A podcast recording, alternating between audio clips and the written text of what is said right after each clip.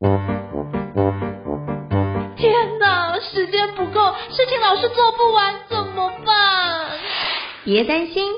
就让高校人生商学院每周陪你充充电，找到方法不抱怨。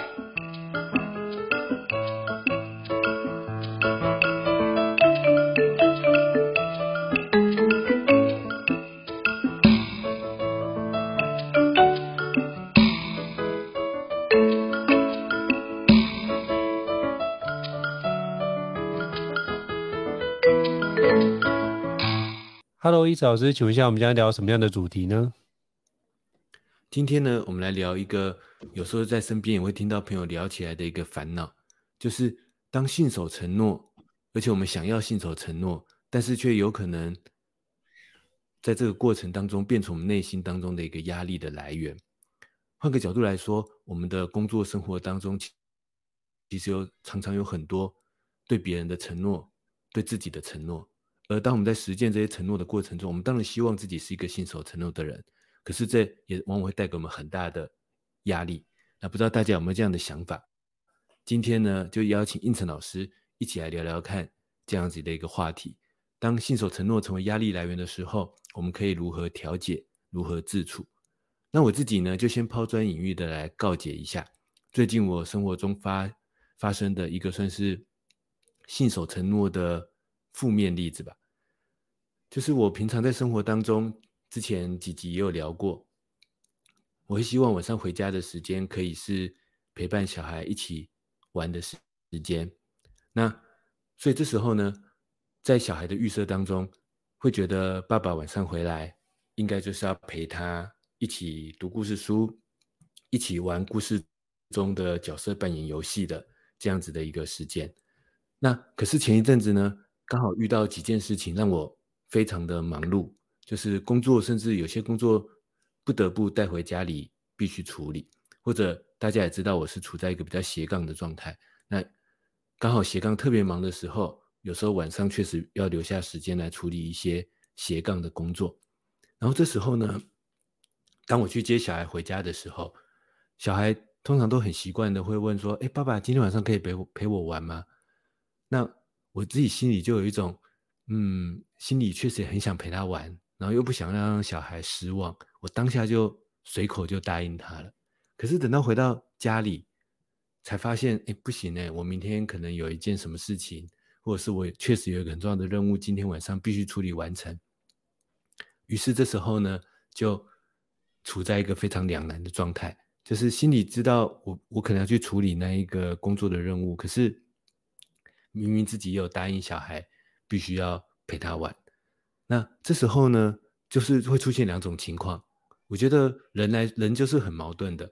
有时候我就会决定，好，我要去陪小孩玩，无论如何，因为毕竟我答应他了嘛，我必须要信守我的承诺。可是，在陪他玩的过程中，其实我心里是非常焦虑的，就是甚至没有办法专心，然后常常会一边玩，然后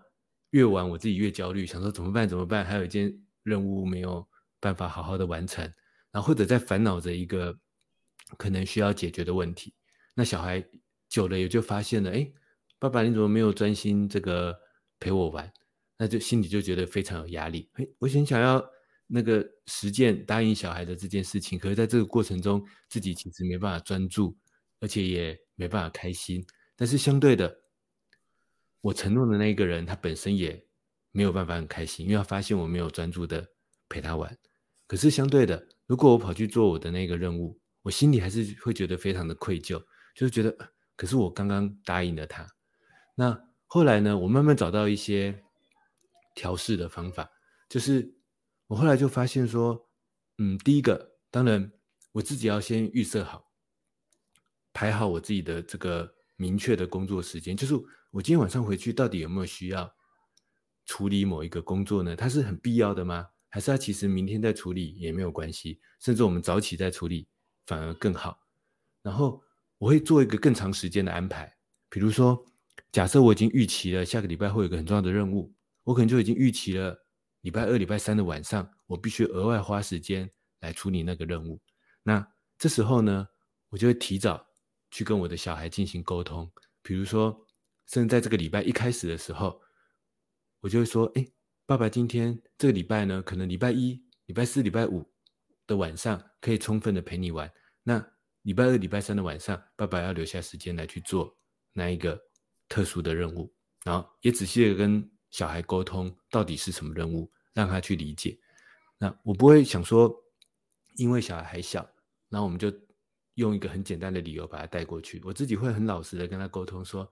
啊，因为爸爸可能要真的要准备一个礼拜天要拍的一个什么课程，所以呢，然后爸爸的这个简报或者是这个稿子还没有写完，所以我需要礼拜二、礼拜三来写。那他可能听得懂，他可能听不懂，他听不懂我会跟他解释一下。但我觉得就是开诚布公、很诚实的跟他沟通，然后协调出这样子的一个时间。那有时候也会遇到一些意外的情况，比如说那天真的有临时的事情，然后晚上回到家里必须紧急临时的处理，这时候我就会有一个意识，就是说我第一时间接到小孩的时候，我马上就跟他说：“哎，怎么办？爸爸今晚上有个很临时的事情，需要马上处理耶。”那他当然会跟我稍微讨价还价一下。那这时候我们就会开始讨论，就是说，嗯，那可不可以？比如说回到家里，我们先玩半个小时，然后半半个小时之后呢？爸爸可能要专心去做那一个临时出现的紧急的状况。那我自己后来发现说，这样子的方式其实会让我在这样子的一个这种例子的信守承诺的过程中，相对比较放松，然后相对比较没有压力，而且呢，对方也相对比较能够理解。就是我发现自己之前，就是我原本提的那个一开始的那个状况，我犯的错误就是说。其实明明自己的时间是不够的，明明自己这件事情是负担不过来的，但因为某种想要在对方面前表现自己，或者是想要硬逼自己的一种心态，然后于是反而是过度轻易的做下了那一个承诺，那这时候反而等到承诺一到，自己反而会受到更多的伤，对方有时候也会受到更多的伤，因为我们没有守承诺嘛，那。另外就是说，我发现，呃，承诺也是可以协调的。就是说，或许习惯是我每天晚上回去会有个固定的陪伴小孩的时间，但我觉得也不一定要给自己一个压力，是说，诶，一旦答应的事情就是再也不能改变、再也不能协调的。我觉得是可以协调的，但是就是我们要开诚布公的去协调，老实的讲出自己的情况，老实讲出自己的难处。希望对方给自己一点空间，一点弹性，那我们协调出一个双方都可以接受的状态。那虽然是举举我跟孩子之间这个近期发生的一个例子，但我也意识到工作上这样的方法好像也可以拿出来利用，而且运用之后对我来说也是确实有效果的。这是一个我简单的、比较生活化的抛砖引玉的分享。那不知道应成老师有没有类似的例子，或者是当你面对如果要信守承诺，我觉得很有压力的时候，你有没有什么样的自处的方法呢？我觉得刚刚伊老师讲那个，就是跟孩子的互动，我发觉很多时候我们答应孩子要做某些事，可是因为他前面一个行程延迟，比如说我们答应他去玩宝可梦，那这些事情因为吃饭多拖了半个小时或一个小时，导致他排队就排不到，他就觉得说为什么这次没有带他去玩？可是就很多事情就。出现了延迟或变化，那我觉得孩子可能就会有对于某些事情会呃很多的想法，就觉得可能会有一些吵闹跟一些纠结。我会发觉到，就是我们或许可以设一个时间的时间点。就是我们做这件事的时间点，就像刚刚伊斯老师说的，是不是可以先玩半个小时？那半个小时之后，我们就可以做别的事情，或者是我们吃饭，我们就聚焦在我们只吃到什么时间点，你要吃完。那如果你没吃完，那不好意思，我们可能就要往下个地方去移动。那如果你吃不饱的话，等下也没有可能，呃，宵夜也没有可能有晚餐，那你中间可能会比较肚子饿。那你可能要就是忍耐一下，所以我会先沟通好这件事情之后，我们还是照着行程去去走。那我觉得这样的话，孩子就会觉得，哎，好像这个是一样可以往那个地方去。只是我们就会从里面，比如说他如果吃饭没吃完，我就想说，呃，那等一下，比如说可能玩两局，呃，比如说玩四局，那因为你没有吃完，那我们可能会有一些食物的浪费，我们希望就是你可以养成爱惜的习惯。那所以我们会跟你说，就是如果你剩多少的比例的话，那可能会减少玩的次数。那你就可以自己去选择说，那这个部分孩子会去选择，我要不要减少那个次数，还是说我要就是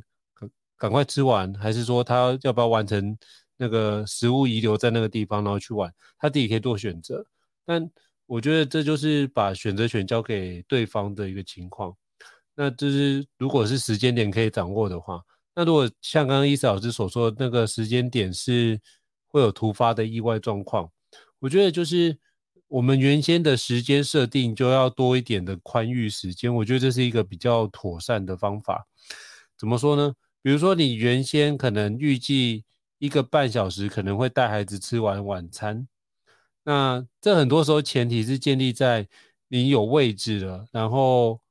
就是餐点都顺顺的上来，然后你可以比如说喂孩子吃完，然后就可以。结账大概是这个流程，可是如果你前面刚好那天特别多人，餐厅需要排队，然后抽号码牌，可能又四十分钟都过去了，然后那四十分钟你也不能做别的事情，只能在现场等待。那后面之后发觉，哎，可能吃饭吃完，就发觉后面已经下个行程已经延误了半个小时一个小时。你就觉得那这件事情我要继续往下吗？还是说这件事情就可能会发觉哇，时间太晚了，你可能就没办法继续往下玩。那我觉得台子就觉得你到底答应的抽承诺的事情，对于这件事情有没有什么样的看见？就是到底大人愿不愿意信守承诺？那如果你信守承诺，你会发觉好像回家又会太晚，所以经常在这样的一个纠结环节。所以如果是这样的情况的话，或许我们可以多给自己一些宽裕时间，比如说原先定两个小时或者一个半小时的时间，我或许可以多抓百分之五十的时间。那这样的话，就是假设一个半，那我可不可以抓到两个半？那这样的话，缓冲时间有了，我就比较知道说我可以怎么去安顿这段时间。那那缓冲时间多出来的，并不代表你一定要全部把它用完，把它用得非常精实，而是你要去思考，我们到底。在意的事情是什么？然后我们能不能把那些在意的事情把它放进去？就像那个史蒂芬科维之前，我记得有一段影片，就是他请一个女学员到台上来，然后给她很多的小石头，然后再有一些大石头，然后他请她放到一个那个算是一个玻璃器皿里面。那那个呢？就是女学员，她发觉，她就把那个小石头拨开之后，把大石头放进去，发觉很多时候都放不进去。那她就说，那如果再给你一次选择，旁边有一个另外的玻璃器皿，你会怎么放？她就先选择把大的橡木的石头先给放进去，那然后再把那些小的石头把它铺上去，发觉哇，好像都可以找到一个方法去处理哦。我觉得同样的方式是，那如果是这样的一个情况，我们可不可以先聚焦在？我们要完成什么样的任务？比如说，如果晚餐的话，就是吃晚餐加上玩宝可梦。好，那吃晚餐加宝可梦这件事情，就是都是需要完成的。那等待这个环节，可能就不是我们在要做吃晚餐又宝可梦。那等待餐厅这件事情，或许我们可能就不是我们的选择。如果那间餐厅要等的话，或许我们可以下次再来吃这间餐厅。那就会让孩子做选择，或是跟他沟通一下。那我们可不可以去换别间餐厅，让这个部分可以吃得比较快？但是呢，你又可以有时间可以玩宝可梦。所以我觉得那时候就会再提出来一个相关的一个备案计划，让孩子去做讨论跟选择。那如果他也觉得这个方案是可以接受的，那我们就往那个方案去。所以我觉得这有两件事，第一个部分是给自己更加宽裕的时间。然后第二个部分是我能不能给自己一个备案计划，或是其他的配套措施。当原先计划无法顺利推行的时候，我们有没有其他计划？而这计划是不是能够先事先先沟通好，到时候才不会说孩子会觉得，或是其他的人会觉得怎么临时做变卦的一个情况。而是我们可不可以提早去讲好这件事情？如果这间太多人，我们就吃哪一间？那如果这个太多人，就是要排队，那我们可不可以考虑，就是用其他的替代方案？那如果第二间还是没办法，我们要不要有一个相对应的方式？比如说，可不可以去那美食街啊？就是简单买一下比如说章鱼小丸子啊，或者简单买一下，比如说那个章鱼烧啊，我们就简单吃一下。那在吃的过程，你同时去排宝可梦，那我觉得这样子的话，让孩子去做选择。如果他觉得，哎，这件事情玩宝可梦跟吃晚餐、吃自己喜欢的餐厅比较起来，他就会做一个取舍。所以我觉得是把那个选择的配套措施要先列出来，然后让大家把那个配套措施排出相关的优先次序。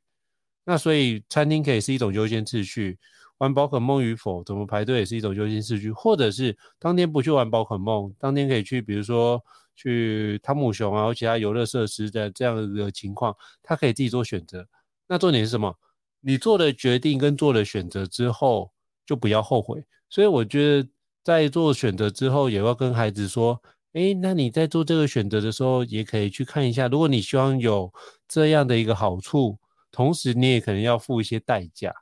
比如说，我就记得上次，呃，就是宝可梦有一个活动，它是打那个特殊卡。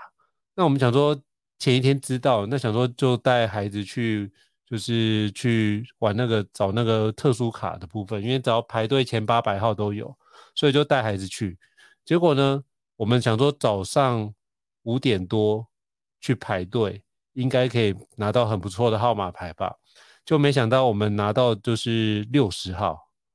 其实没有很前面哦。就后来发觉，就是前面有人是从前一天晚上十点就来排队，就发觉哇，我们没有那么的热衷。可是我还是会带孩子去体验一次，就是你可以用比较长的时间去理解说，你去做一件事情是需要付代价。比如说他排了六个小时，然后打了十分钟去拿到一张特殊卡片。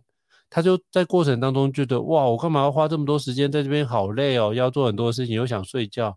我说没办法，这是你的选择。那我觉得让孩子为他的选择做负责，然后他拿到特殊卡，他也觉得很开心。然后他去打了一局，他觉得嗯很棒。那我觉得这样的一个目的也达成。那中间过程我会带着他去了解，诶，我们可不可以观察一下别人怎么排队的？他排队有准备什么样的一个设备？那他怎么排队可以比较不会累？那我就会从里面去带领他去做一个实地的观察。那这样的话就会知道说他怎么未来要做类似的的排队的话，他可能就要去明白一件事情，时间要花很久。那他愿不愿意花这样的一个时间成本去做？所以我觉得不管是信守承诺与否，我们都可以把这件事变成是一个学习或者是教育的一个最好的机会。就是包含我们自己或他人都可以同时做学习，所以我觉得我会用这个角度来做个思考。那不知道伊嫂老师有什么样的一个回馈或是补充的吗？我觉得听完应成老师还有我自己这样亲子关系的承诺的真实例子之后啊，其实我也联想到了很多工作上的或者重要的目标计划的类似的例子。我觉得或许如何承诺，或者是当我们的承诺有变的时候，应该怎么自处，或者应该怎么处理？我觉得好像不脱一个关键的原则，就是我们其实真正要承诺的，不是我们到底要做什么行动，要做什么事情，而是我们要承诺，我们是不是想要一起完成某一个最终的有价值的目标？如果我们把眼光看在后面这件事情的话，这时候或许我们就能够更有效去沟通那些。原本承诺当中的各式各样的变动，比如说我对于胤丞老师刚才讲那个例子，我自己虽然没有这样子做过，就是我们没有没有这样的经历，但是其他类似的经历，我觉得都可以对比得出来。就是我们背后真正的目标，无论是要获得喜欢的宝可梦的卡片，还是要完成一个大家心满意足的游戏，但是我们背后有一个最终的目标，就是在这个过程当中。我希望，比如说，看到一些新的东西，体验到一些新的挑战，拿到一个，无论跟我原本设定的有没有一样，但是拿到一个我自己喜欢的奖励或者一个有趣的体验，那个是我们最终要达到的这个目标。但至于，但是过程当中，比如说，它到底是不是原本承诺的一个小时，还是三十分钟？是不是原本承诺的那一个想要执行的方法？是不是原本承诺的要玩的那个游戏？我觉得这个过过程当中，其实都是可以沟通，都是可以调整的。如果我们把眼光看在那一个我们最终要一起实现的那个有价值的目标的时候，这时候或许承诺会更有弹性。那我们在面对要不要信守承诺，或者无法信守承诺的时候要怎么办？或许或许也会相对的比较没有压力。那从这一点出发呢，我觉得这个应成老师跟我今天这样的分享，前面的这样例子，让我想要来开始做一些方法论的总结，又要来开始做总结。那希望我能够对比到一些工作上的例子，我觉得好像可以从两个角度去思考这个问题。就第一个，那一开始的我要如何去做承诺呢？然后第二个是，那当我一开始做的那个承诺有变的时候，我们应该怎么办呢？那在第一个层次，就是那我们一开始要开始来做一个承诺的时候，我们如何去做出一个让自己以后压力不会那么大的承诺呢？我觉得刚才我跟应成老师的分享，或许可以有三种考量点。第一个就是我们有没有在承诺之前考量自己的现况？我觉得很多时候我们在做出承诺，无论这是对我们的家人。或者像刚才我跟应成老师对孩子，还是在对我们的工作伙伴，在对我们客户的时候，其实很多时候我们是站在一个我想要表现自己，我想要满足他的角度去做出那个很快速的承诺。比如说对方很想要什么，然后我当下觉得，哎，我如果满足他，我可能会觉得很有成就感，或者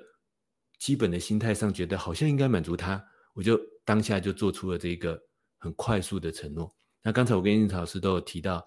亲子上的例子，我觉得工作上之前我也确实曾经犯过这样的错，比如说我的客户提到他很想要在这个产品上做一个什么样的改变，那我当下想说，哎，这个客户很难得，所以我当下随口马上说好，可以。那当然后面自己可能会变得很痛苦，那这为什么呢？因为很有可能那时候一开始我并没有仔细的去考量到我自己真实的现况是什么。所以，我现在自己的方法常常会是，这也呼应我刚才一开始第二段分享的一开始所说的，我往往会先去确认对方提出了这个要求、这个想法，他背后真正想要实现的那一个目标价值会是什么。然后接下来我给自己保留一点空间，我说，那这样可不可以让我去分析一下，我们到底，比如说会需要多少成本，会需要多少时间，有没有？办法完全照着你的想象去做到呢？但是如果不行，因为我们目标已经确定了嘛，我们就朝着这个目标有没有什么可以调整的方案呢？我觉得我反而会先做出这样子的承诺，而不是直接答应对方第一时间提出来那个要求，而是先确认这个要求背后他真正的意图、真正的目标是什么，然后承先承诺我会回去仔细的考量一下现况。然后看看有没有可能做得到，并且告诉他，如果做不到，我可不可以提出一些配套方案？那我觉得做出这个承诺，就给自己，我觉得在如何承诺的时候的第二个关键，就是一个有弹性的计划。很多时候，我们真正要追求的是那一个背后最后要累积出来的、最后要达到的价值，或者是终点，就是史蒂芬·科维最喜欢讲的“以终为始”嘛。可是我们的承诺常常是。某个某种行动，或者是某种计划之一，但是仔细去想，要达到那一个目标、那个价值，可能有很多种不同的计划方式，有的可能比较困难，有的比较简单，但是或许都可以有效的达到那一个目标。但有时候我们不小心承诺的是那一个单一的计划，那但是这样我觉得它会有一定的危险性，因为。最后的现况、最后的时间、最后的资源，不一定能够让我们百分之百去执行那一个一开始讲的唯一的计划。所以，我觉得我自己现在会用这样的一个承诺的方式，就是承诺我们要达到某种共同的目标或者是价值，但是请对方给我一点时间，让我去分析一下现况，分析一下有没有配套的方案，有没有一些替代的方案，给自己保留一些现况的余裕。跟现况的弹性，那这样也呼应刚才胤丞胤丞老师一开始一直提到的，就是所以在承诺的时候给自己一点宽裕的时间，然后或者是给自己一点能力上的宽裕，就是不要把自己逼到能力的最紧绷的那一个状态。那这是我自己在听胤丞老师刚才的分享，跟我回想自己工作上的例子，我自己在如何承诺的时候会采用的一种方法，就是承诺我们要达到一个最终的目标。但是给请对方给我一点计划的弹性跟考量现况的这个余裕。那但是有时候这样承诺之后，承诺还是会有变的，就是后来发现甚至目标都要改变了。这时候要怎么办呢？我从印子老师刚才的分享里面，我觉得我也想到三个，在计划有变的时候，让自己比较没有压力，而且但是也负责任的去把这个承诺推进的三个方法。第一个，我觉得印子老师刚才有一段讲得很好，就是如果我不能百分之百达成我的承诺，但我起码要达成承诺中最重要的那个部分嘛，就是我要把大石头做完。就是我可能比如说没办法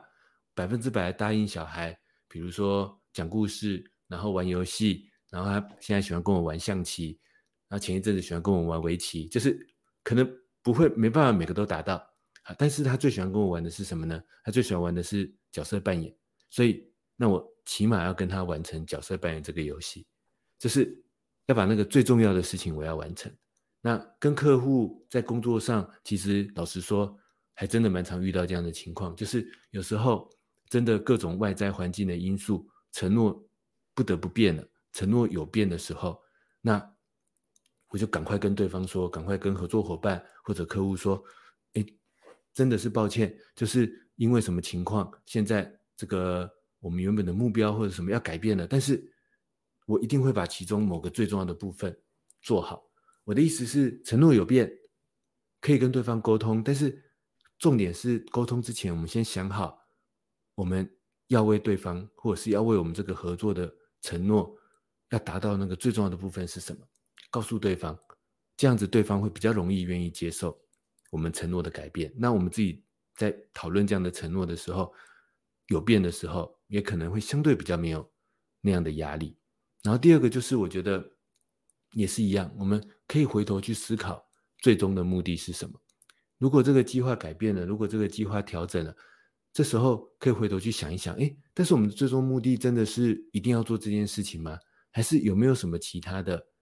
替代方案？有没有什么其他的配套方案？还是可以去达到我们的最终目的呢？然后老实的跟对方沟通看看。那我记得前几集的时候好像也有提到一个类似的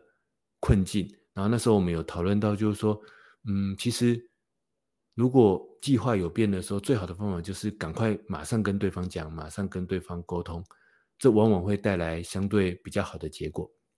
所以呢，当我有时候承诺不得不改变的时候，我觉得一旦自己发现要改变了，第一优先赶快先跟对方开诚布公、布公的沟通一下，然后呢，沟通的过程我们去确认最终的目的是不是还是一样的。那如果计划必须改变了，但是起码最重要、最优先的可以完成的会是什么？我们来推进这一块。那我觉得有时候不是我们说那个不想信守承诺，而是有时候真的承诺必须改变了。那我自己会用这样的方法，赶快的来跟对方进行一个我觉得相对有效一点的沟通。那这是我对应成老师刚才的分享的回馈，也联系到一些工作上的例子。不知道应成老师有没有什么样的？想法跟补充呢？我觉得还是要回过来一件事，就是我们对于自己的余裕这件事情要得到很清楚的掌握。然后第二部分是把最重要的事情先列出来，然后先沟通一下，如果这件事无法完成的配套措施要怎么做。然后第三个动作我觉得很重要，就是要取得对方的共识与承诺。我觉得，当这件三件事如果都能够做到的话，我相信就是信守承诺就不会成为一个很大的压力来源，而是可以成为一个彼此对于事情推进或是对于专案推进一个很好的一个共识。所以我只是想要补充这一段。我觉得应老师刚才最后讲的那个，就是我们要同时取得对方的承诺。我觉得这一点确实是一个很棒的这个补充，就是。除了我们自己的沟通，我们想好了优先的配套方案，那我们要能够说服对方，让对方答应用这样的方式，那这样我们的承诺就可以朝着我们新的承诺的方向去做调整、去做改变。那所以呢，有时候压力很大，是因为我们很想信守这个承诺，然后但是我们其实已经真的没有余裕了，然后而且状况真的改变了，可是我们不敢跟对方提起，然后。或者太晚跟对方提起，就我已经发现了，但是因为不敢，所以太晚跟对方提起。然后或者是想要自己蒙着头做，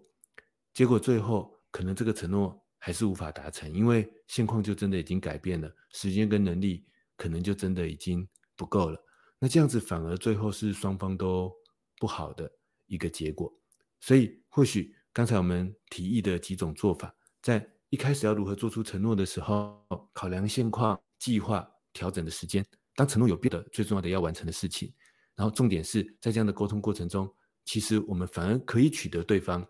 调整之后的新的承诺。那这样或许我们就可以有效的写这个承诺自己在负荷压力很大的时候的这一个困境。好，非常感谢伊嫂的总结啊。那如果各位听众觉得高效人生商学院不错的话，也欢迎在 Apple Podcast 平台上面给我们五星按赞哦。你的支持对我们来说是一个很大的鼓励。那如果想要听的相关主题，也欢迎留言或 email 让我们知道，我们陆续安排时间来跟各位伙伴分享你在意的一个时间管理或是高效人生的一个主题啊。那再次感谢伊嫂老师，谢谢。那我们下次见，拜拜。大家下次再见，拜拜。高效人生商学院。掌握人生选择权。